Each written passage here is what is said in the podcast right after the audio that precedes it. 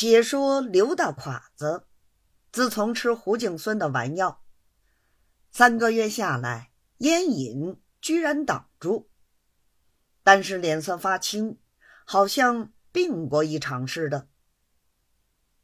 且有天不吃丸药，竟比烟瘾上来的时候还难过。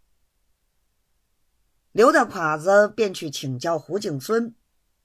胡敬孙道。大人要戒的是烟，只要烟戒掉就是了，别的卑职亦不能管。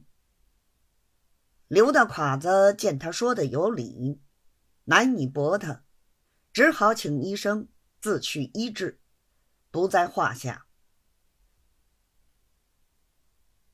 但是他自从到省以来，蜀院一直没有给他好嘴脸。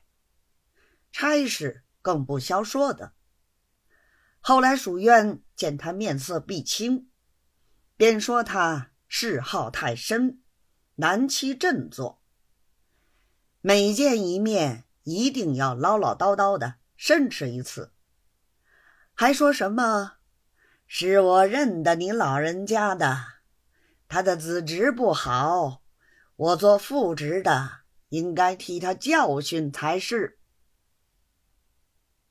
刘大侉子被他弄得走投无路，便去找范台，托范台替他想法子，说：“照这种样，万生的日子一天不能过了。”范台说：“他同兄弟不对，兄弟说的话未必听。我劝老兄忍耐几时。”再做道理。刘大侉子无法，又去找他娘舅。娘舅九重羡慕，见的世面多了，很有随机应变的功夫。听了外甥的话，闭目养神了半天，一声也不响。想了一会儿，说道。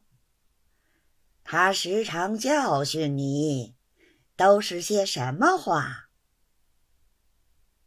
刘大侉子便大概的述了一遍。娘舅道：“他同老人家真有交情吗？”刘大侉子道：“不过会过几面，就是有交情也有限。”娘舅道：“有了。”道学朋友，只有拿着他的法子治他。所谓君子可欺一方，只有这一功，他还受。又说什么“积其人之道，还治其人之身”。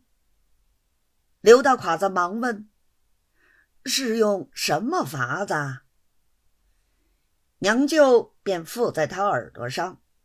如此如此的嘱咐一番，刘大侉子将信将疑，恐怕不妥。但是事已至此，只可做到哪里说到哪里。